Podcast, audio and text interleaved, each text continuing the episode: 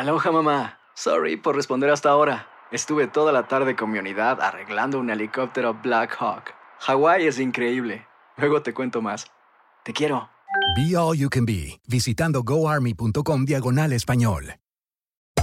Hacer tequila, Don Julio, es como escribir una carta de amor a México. Beber tequila, Don Julio, es como declarar ese amor al mundo entero.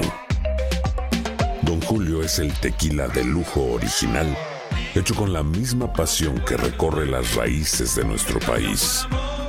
Porque si no es por amor, ¿para qué? Consume responsablemente. Don Julio Tequila, 40% alcohol por volumen, 2020. Importado por Diageo Americas, New York, New York. When you buy a new house, you might say, Shut the front door! Winning! No, seriously. Shut the front door. We own this house now. but you actually need to say, Like a good neighbor, State Farm is there. That's right. The local State Farm agent is there to help you choose the coverage you need. Welcome to my crib. no one says that anymore, but I don't care. So just remember, like a good neighbor, State Farm is there. State Farm, Bloomington, Illinois. Boost Mobile tiene una gran oferta para que aproveches tu reembolso de impuestos al máximo y te mantengas conectado. Al cambiarte a Boost, recibe un 50% de descuento en tu primer mes de datos ilimitados. O, con un plan ilimitado de 40 dólares, llévate un Samsung Galaxy A15 5G por $39.99. Obtén los mejores teléfonos en las redes 5G más grandes del país. Con Boost Mobile, cambiarse es fácil. Solo visita boostmobile.com. Boost Mobile, sin miedo al éxito. Para clientes nuevos y solamente en línea, requiere AroPay. 50% de descuento en el primer mes requiere un plan de 25 dólares al mes. Aplican otras restricciones. Visita boostmobile.com para detalles. El siguiente podcast es una presentación exclusiva de Euforia On Demand. Queridos amigos, ¿cómo están? Me da mucho gusto saludarlos. Bienvenidos a Epicentro. Nos hemos tardado un día más de lo habitual para publicar este epicentro porque es un epicentro especial. Es un epicentro especial porque el día de hoy, estamos eh, grabando este epicentro en martes, hoy martes nos visitó Yalitza Aparicio, la protagonista de Roma, la película más reciente de Alfonso Cuarón, una auténtica obra maestra. Yalitza visitó los estudios de Univisión en Los Ángeles, donde grabamos Epicentro, para platicar con eh, nosotros sobre no solamente la película, sino su vida en Oaxaca. Y cómo fue que, por suerte, casi por casualidad, logró presentarse al casting de lo que con el tiempo se convertiría en Roma, la película quizá más extraordinaria de la de por sí extraordinaria carrera de Alfonso Cuarón. Este director de cine mexicano que ha sido galardonado en el planeta entero por sus obras previas y que lo ha sido también por esta película y lo será todavía más, porque Roma es la mejor película del año, esa es la realidad. Y no solamente lo es por sus proezas técnicas, yo nunca he visto un cuadro como el de Roma, lo que ocurre en el cuadro en Roma es algo que yo nunca había visto en mis muchos años de ir al cine. Comencé a ir al cine, a ver cine mudo con mi padre, que me llevaba a ver las películas de Chaplin cuando tenía yo quizá dos o tres años de edad, y del gordo y el flaco. Así que tengo ya 40 años de ir al cine y nunca había yo visto en el cine un cuadro como el de Roma. Y tampoco había tenido una experiencia auditiva tan atmosférica como tan envolvente como la de Roma, y eso que ocurre en un universo íntimo. No es una gran batalla en las estrellas o el choque definitivo de una guerra mundial, no, es un mundo íntimo. Y en ese mundo íntimo lo que se escucha y lo que se ve es algo simplemente sobrecogedor. Y la película gira alrededor de una mujer, Cleo, una joven mujer que vive con una familia mexicana de clase media en la colonia Roma y cuida de los hijos como si fueran propios. Lo que le ocurre a Cleo en ese principio de la década de los 70 en Roma es la premisa de esta película absolutamente memorable. Para mí fue un eh, gran gusto poder conversar con Yalitza Aparicio porque lo que descubrí fue un rostro tan franco, dulce, profundo y también enigmático como el de la propia Cleo.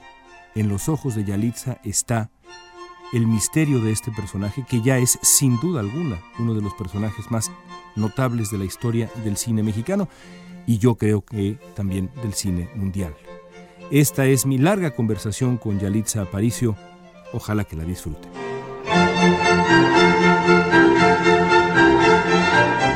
Yalitza, ¿dónde naciste?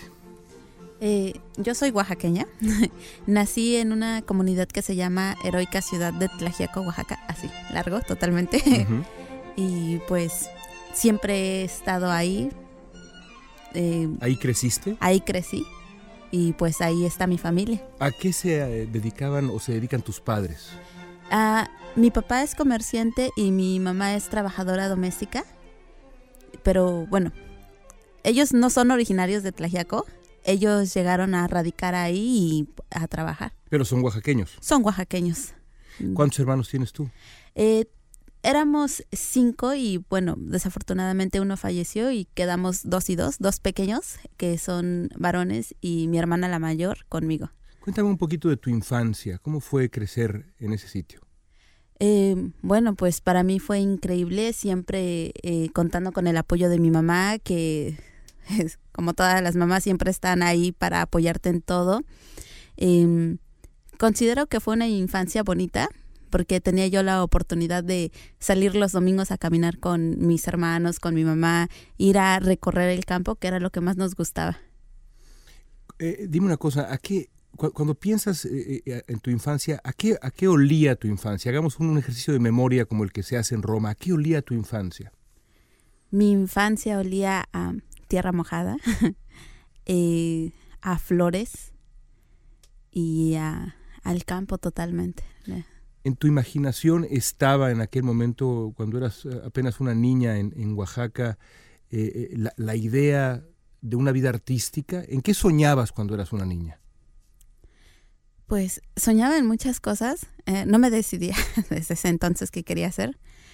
Entre ellas era ser maestra. Em, no tenía como un sueño específico de maestra de qué quería hacer, pero sabía que quería yo estar frente a un aula y estar, eh, convivir con los niños. Dices que eh, tu madre fue muy importante o es muy importante para ti. ¿Qué le aprendiste? ¿Cuál es la mayor lección que le has aprendido a tu madre? A mi mamá le he aprendido a ser fuerte, a luchar siempre por lo que tú quieres y a no rendirse. Dices que tu, sueño era ser maestra al principio. ¿Cumpliste ese sueño? ¿Eres maestra? Cumplí mi sueño porque estudié para ser maestra en, bueno, tengo eh, la carrera en licenciatura en educación preescolar. Eh, no lo pude ejercer porque fue eh, mes, un mes antes de, bueno, perdón, un mes después de que terminé la carrera, se me presentó esta oportunidad entonces, esta pequeña oportunidad. Esta pequeña oportunidad. y pues no he tenido como esa oportunidad de estar frente a un aula y totalmente a cargo. ¿Cómo fue que llegaste a Roma? ¿Cómo fue que te enteraste de la audición? ¿Dónde fue esto? Cuéntanos cómo fue ese principio. Pues no sé si se podría decir que fue una casualidad. Em, me encontraba en ese entonces en Tlajiaco este, en un fin de semana que había regresado a casa, puesto que en mi carrera tuve que irme a otro lugar a estudiar. ¿A dónde? A un lugar que se llama Putla, como a tres horas de Tlajiaco. Sí, sí. Y, y ese fin de semana que me encontraba ahí, invitaron a mi hermana a hacer un casting bueno, pues nunca, nunca se había escuchado un casting ahí. y había como esa curiosidad El primer casting en la historia de Tlajiaco. Sí, o, o, tal vez hubo otro, pero desconozco, pero yo no me enteré. Muy bien. En esta ocasión porque fue a mi hermana la que invitaron, como ella canta y la conocen más, le hicieron la invitación directamente y pues solamente fui a acompañarla y también porque se encontraba algo delicada en su embarazo y pues había que cuidarla. Y al estar ahí me pidió que pasara yo a hacer la prueba porque no sabíamos realmente qué es lo que iban a pedir si se necesitaba hacer algún movimiento, ella no me decía que no iba a poder hacerlo. Fuiste a ayudar a tu hermana, básicamente. Pues sí, y al final me terminó insistiendo a, a, que pasara yo y le contara cómo se hacía el casting. Y claro, pues es mi hermana y, y sabía que era su ilusión saber cómo se hacía un casting. Y igual no creí que fuera a pasar nada, eh, no perdía yo nada con pasar a hacer un casting, solamente era entrar y ver cómo lo hacían. ¿Y qué te pidieron hacer? Pues me pidieron solo unas fotos y grabaron una serie de preguntas que me hicieron, preguntas personales que pues era raro, pero creí que era normal para ellos. Y saliste de ahí y dijiste, bueno, pues eso fue, estuvo divertido, etcétera, y a otra cosa mariposa. ¿Y cuándo te cambió la vida? ¿Quién te dijo, oye, ¿qué crees? Te quedas con el papel. Pues después de eso me llamaron para hacer más pruebas. Eh, no recuerdo exactamente las fechas o el tiempo que pasó, pero sí recuerdo que fue en septiembre cuando me vuelven a llamar para otra prueba y directamente con Alfonso. Fue la segunda vez que eh, de nuevo de nuevo en Oaxaca o ya en, en la Ciudad de México esa ya fue totalmente en la Ciudad de México.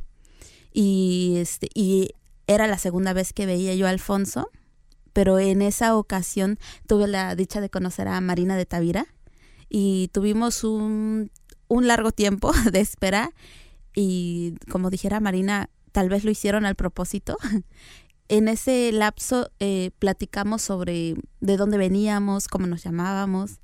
Y ya después que entramos a, a, la prueba, pues solo nos ponían ropa, nos tomaban fotos. Al terminar eso, Alfonso eh, pidió hablar con nosotras y ambas nos dijo que si teníamos el tiempo de hacer esta película con él. Y pues como realmente yo desconocía todo y no sabía si era verdad, no sabía si creerles. ¿Sabías quién era Alfonso Cuarón o no? No. Eh, ya en la primera eh, ocasión que me encontré con él, me lo había preguntado y le dije con toda la pena del mundo que no. Porque pues realmente eh, cuando Gabriela Rodríguez nos recibió en México y nos había dicho quién era el director, yo solo había investigado fotos de él pero pues no su historia. Y al verlo tampoco lo reconocí porque cuando yo lo tuve frente a mí era una persona tan delgada a diferencia de las fotos y creí que no era. Así que igual cuando nos estaba dando él esta noticia yo no sabía si sí era verdad o no, aún no lo podía yo creer.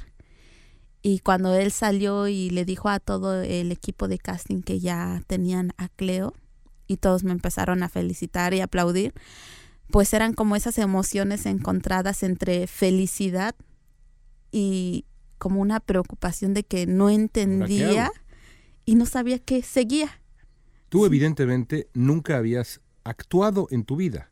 Eh, no, nunca había actuado eh, solamente formalmente, para... Pues. Formalmente no, solamente para engañar en mi casa de que pues iba a ir a hacer tarea y realmente me iba a jugar, Ajá. como todo el mundo. Bueno, esa es, un buen, es una, una, buena actuación ahí, importante en la vida. Ahí practicaba demasiado. Pero pues... Pero sin cámaras. Sin cámaras. Sin público. Sin gente alrededor. Y pues son cosas muy diferentes. Ahora, tú supiste que ibas a representar a Cleo, un papel evidentemente muy cercano a tu experiencia personal, como nos has dicho, con, tu familia.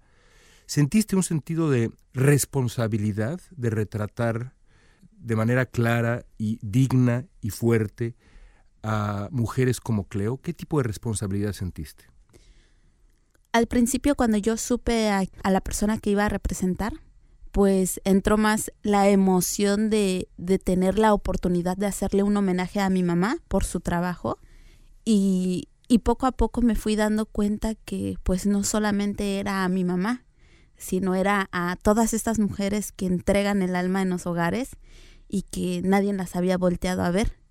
Y, y era como pues este, este trabajo que tenía yo de realmente hacerles un homenaje a ellas y de realmente hacer un buen trabajo por ellas. A mí me impresionó que en una entrevista reciente dijiste que al filmar la película sin guion, simplemente, y esto lo dijiste tú, te olvidabas de que era una película y vas, decías, vas viviéndolo como tu vida. Eso se dice muy fácil, ir viviéndolo como tu vida. ¿Cómo lo conseguiste realmente convertir a Yalitza en Cleo? Y viceversa también. Pues lo obtuve gracias a que el set, la verdad, te transportaba a ese momento. Tú cuando entrabas a esos lugares, te olvidabas totalmente de, del lugar de, de todo lo que pasaba afuera. Entrabas a ese mundo del pasado, eh, ver perfectamente una casa a la que tú pertenecías y tenías que hacer lo que te correspondía, pues siento que eso me ayudaba y mucho tuvo que ver la colaboración que tuvieron los otros actores en, en tener esta respuesta hacia lo que tú hacías, ¿no? Bueno, no había un guion, no tenías que tener como esa preocupación de que había frases que tenías que decir o cosas que tenías que hacer tal y cual. Pero a ver, digamos, la secuencia del hospital, que es una secuencia desgarradora, como pocas cosas he visto yo en la vida. Y tu actuación ahí, tu interpretación ahí, la vida que ve uno en pantalla es algo impresionante. Es decir, antes de que comenzara esa escena, ¿qué te dice Alfonso Cuarón? Antes de que comenzara esa escena, él me dijo que ya íbamos a entrar al quirófano, que era el momento en el que nacía el bebé de Cleo y que solamente recordara que venía como de un momento eh, donde ella ya traía muchos dolores y como esta complicación para dar a luz. Y pues solamente me dijo, bueno, vamos a empezar a grabar. Tú no sabías que el bebé iba a morir. Desconocía totalmente lo que iba a pasar en esa escena, igual que en muchas otras. Y Y no tienes hijos. no, no tengo hijos, solamente un sobrino. y simplemente al estar ahí y ver todo lo que pasaba, que por cierto los doctores realmente son doctores y todo se sentía tan real. Que era como ese momento en el que se te venían recuerdos de escenas donde estaban los niños eh, tocando la pancita y diciendo que, que iba a ser niño, niña, como esta emoción que tenían todos. Y creo que es ese dolor que sea como haya sido el proceso de gestación, pues a cualquier mamá le dolería este que pase algo así. Pero todo eso eh, lo hiciste tú dentro de ti. Estas no son instrucciones del director. Tú sola te conectaste con la emoción del momento y es que le regalas al público este momento. Eres tú, digamos, la que crea todo esto que estás describiéndonos. No, no es Cuarón que te dice, ahora piensa en los niños que tocan el vientre. Tú sola lo viviste esa vida, pues, como dices. Eh, sí, porque pues realmente no hubo indicaciones mm, o, o tal vez sí, y yo no lo escuché por el momento. O tan específicas, no, Tan hubo, es- no hubo tan sí, específicas. no hubo tal indicación. Simplemente era como esa sensación, ese sentimiento que tuve al instante Sí. de que quería saber realmente qué es lo que pasaba o como que tenía esa esperanza que dijeran, bueno, no, ya, es- todo está bien, ya reaccionó el bebé. De hecho, al final le dije a Alfonso, bueno, como porque nadie me dijo, yo realmente esperaba que saliera un bebé, no sé de dónde, pero que saliera un bebé llorando y que me Mm. dijeran, bueno, ya nació y Claro. es tal. Pero cuando pasó todo esto, sí fue como un shock para mí Se el nota. ver lo que estaba pasando. Se nota. Yalitza, ¿tú has sentido discriminación en México? Todo este debate sobre la discriminación, el clasismo, el racismo, ¿tú has sentido personalmente tú discriminación durante tu vida en México? Durante mi vida yo creo que sí, al igual que muchas personas, porque desafortunadamente tenemos como la idea de que correspondes a cierto nivel social o tienes ciertas características y solamente puedes llegar a, ci- a ciertos trabajos. En ocasiones el simple hecho de ser mujer eh, me tocó escuchar o que me lo dijeran directamente a mí de ¿para qué estudias si te vas a casar, no? Y es así de, bueno, pues yo quiero estudiar porque es mi deseo. En otras ocasiones que no te den como que esa igualdad simplemente porque eres indígena o tienes otro color de piel, pues desafortunadamente sí me ha tocado. Otro de los elementos notables y que a mí me conmovieron particularmente de la historia es la diferencia entre las figuras masculinas y las figuras femeninas. Yo he pasado muchos años entrevistando migrantes en Los Ángeles y en México también recientemente y una de las constantes que encuentro es las figuras masculinas son tóxicas, ausentes, distantes, mientras que las figuras femeninas son raíces, estoicas, fuertes, salvadoras. En Roma, esta es una dinámica ficticia, pero en realidad se repite una y otra vez en la vida cotidiana. ¿Tú adviertes eso? ¿Adviertes que de pronto en nuestra cultura los hombres tienden a ser como Fermín, tienden a ser como Toño y las mujeres pues son como tú y como Sofía en la película? Desafortunadamente sí. Hay muchos casos parecidos y es algo que no debería de ser, ¿no? Eh, son cosas que, pues, como muestra en la película, uh, no tiene por qué quedarse la mamá sola con los hijos y cargando toda la responsabilidad de la familia, sino es algo que deben de tratar en parejas. Tal vez hay cierta diferencia en ideas, pero pues siempre como tratar de apoyarse, no dejar solo a una persona. Y tal vez en algunos casos no solamente se presente que la mujer sea como quien se quede sola con los hijos y que lleve toda esta responsabilidad.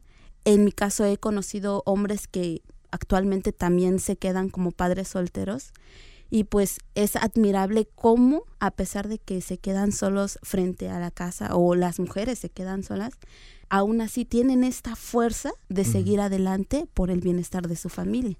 ¿Cómo entiendes que los padres mexicanos, no todos, no hay que generalizar, pero esa es la realidad, muchos son figuras así? ¿Por qué los padres mexicanos, los hombres mexicanos abandonan? ¿Por qué?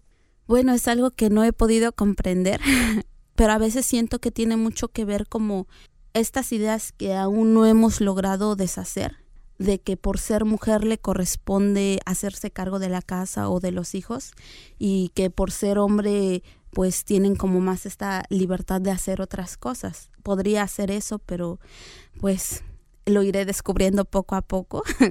Apenas siento que voy empezando con esos, esos temas y no sabría dar como un algo definitivo de por qué son estas reacciones. Te voy a hacer una pregunta de otro tema complicado que también toca la película, que es el clasismo mexicano. ¿no? La relación en nuestras sociedades entre la clase privilegiada y el personal de servicio doméstico es, es algo impensable en otro sitio. Es decir, en Estados Unidos eso es, ocurre por supuesto, pero es algo impensable que de pronto allá, arriba en una escalera, vive una persona en un pequeño cuarto que tiene una vida que al mismo tiempo es la misma vida de la familia, pero de nuevo, de manera simultánea, es una vida completamente independiente que muchas veces ignoramos. ¿Cómo, tu madre, tu madre se, ha dedicado precisamente a eso. ¿Qué opinión tienes tú, digamos, de, de, esa relación de clase en México? ¿Sientes que hay este clasismo tan marcado en México ahora como lo había en los 70? ¿Hemos avanzado? En fin, ¿qué opinas? Yo siento que aún lo hay. Ah, no será de una forma intencional, pero pues a veces uno se enfoca más en su vida personal y no te das cuenta realmente que pues están estas personas que todo el tiempo te están apoyando y que también son seres humanos y tienen una vida fuera de la casa, no solamente la que llevan dentro de la casa. Y realmente espero que después de ver esta película se den cuenta que pues que realmente ellos también son seres humanos que sienten que viven, que sufren. Es, odioso eh, hablar, de, hablar de política, pero eh, comenzamos eh, a, charlar justamente ahora en, el principio de un nuevo gobierno en México. Y la película retrata, pues digamos, el clímax del, del, México del PRI, el México de Echeverría, y lo vemos en toda la película, incluida, lamentablemente, la matanza el jueves de Corpus. ¿Qué sientes del México actual en cuanto a su vida política? ¿Ves con optimismo el país en este momento como mexicana? Pues como mexicana te podría decir que, como todos, hemos de estar esperando algo diferente, pero pues las cosas no van a cambiar hasta que nosotros cambiemos. Debemos de deshacernos de ciertas ideas que no nos están ayudando, de creer que que todo depende solo de una persona que está frente al gobierno. Al contrario, nosotros también podemos aportar para que las cosas cambien, no solamente sentarnos y esperar a que surja algo nuevo. En Oaxaca, por ejemplo, la educación ha sido siempre un problema con los maestros y las huelgas y todo este asunto. Tú como maestra potencial, ¿qué opinas de lo que ha ocurrido en Oaxaca los últimos años? Con respecto a la educación, sí. Bueno, de una forma de vista muy personal, considero que pues todos tenemos el derecho de, de luchar por lo que queremos siempre y cuando no afectando a terceros. Como maestra sé que lo que más deseamos es el bienestar de nuestros alumnos y pues siempre estaré a favor de las personas que vean por esto. Bueno, Yalitza, hablemos, hablemos ahora de, de lo que estás viviendo. ¿Qué aventura debe ser para cualquier persona, gente incluso que ya lleva años en el cine, vivir lo que estás viviendo? Ahora, para alguien que debuta en el cine y que está viviendo esto por primera vez, debe ser algo impresionante. ¿Cómo manejas este momento? bueno, al principio estaba yo con muchos nervios y creo que aún lo sigo, pero muchas personas me han aconsejado que pues me tranquilice y solamente trate de disfrutar este momento, que no me esté mortificando tanto por lo que va a venir, sino que realmente viva este momento y si se vuelve a repetir, qué maravilla, y si no, pues al menos fue maravilloso. La realidad es que te vienen por lo menos varios meses de enorme reconocimiento. No es imposible que estés dentro de unos meses en esta ciudad de Los Ángeles en la ceremonia de los Oscar y estés disputando, por ejemplo, con Lady Gaga el Oscar a la mejor actriz. Esto que estoy diciendo es absolutamente posible y no solamente es posible, sino además es muy posible que ganes.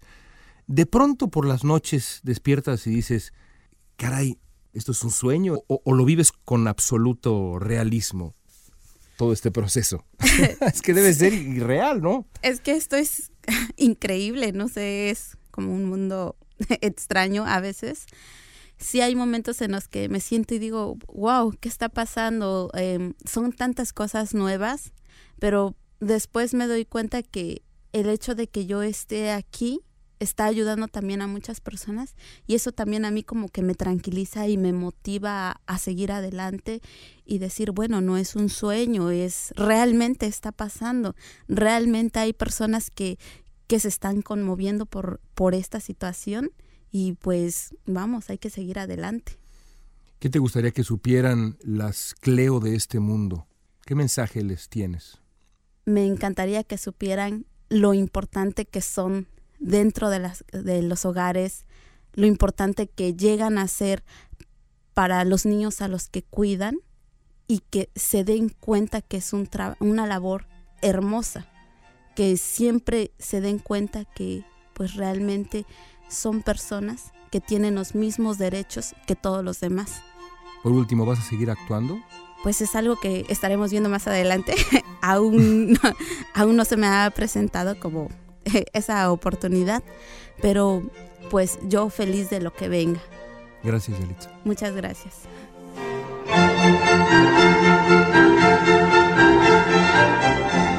Roma, amigos, se estrena en eh, Netflix el día 14 de diciembre, si no me falla la memoria, pero todavía está en este momento en cines. Si pueden verla, en el país donde se encuentran, ya sea en Estados Unidos si nos escuchan acá donde grabamos este podcast, o en México donde muchísima gente nos escucha, o en algún otro país de América Latina, vayan al cine a verla. Es curioso que esta película, que es producida por Netflix, sea la película que más requiere ser vista no en la televisión, sino en una sala de cine. Vayan al cine, vean y escuchen Roma, vean y escuchen a Yalitza Aparicio porque es el principio, creo yo, de una auténtica leyenda. Hasta el próximo epicentro, gracias por escucharnos. El pasado podcast fue una presentación exclusiva de Euphoria On Demand. Para escuchar otros episodios de este y otros podcasts, visítanos en euphoriaondemand.com. Aloha mamá, ¿dónde andas? Seguro de compras. Tengo mucho que contarte. Hawái es increíble. He estado de un lado a otro con mi unidad. Todos son súper talentosos. Ya reparamos otro helicóptero Blackhawk y oficialmente formamos nuestro equipo de fútbol. Para la próxima te cuento cómo voy con el surf y me cuentas qué te pareció el podcast que te compartí, ¿ok? Te quiero mucho. Be All You Can Be, visitando goarmy.com diagonal español. Boost Mobile tiene una gran oferta para que aproveches tu reembolso de impuestos al máximo y te mantengas conectado. Al cambiarte a Boost, recibe un 50% de descuento en tu primer mes de datos ilimitados. O, con un plan ilimitado de 40 dólares, llévate un Samsung Galaxy A15 5G por $39.99. Obtén los mejores teléfonos en las redes 5G más grandes del país. Con Boost Mobile, cambiarse es fácil. Solo visita boostmobile.com. Boost Mobile, sin miedo al éxito. Para clientes nuevos y solamente en línea, requiere AroPay. 50% de descuento en el primer mes requiere un plan de 25 dólares al mes. Aplican otras restricciones. Visita boostmobile.com para detalles. Hay gente a la que le encanta el McCrispy y hay gente que nunca ha probado el McCrispy. Pero todavía no conocemos a nadie que lo haya probado y no le guste. Para pa pa pa. Cassandra Sánchez Navarro junto a Catherine Siachoque y Verónica Bravo en la nueva serie de comedia original de VIX, Consuelo, disponible en la app de VIX ya.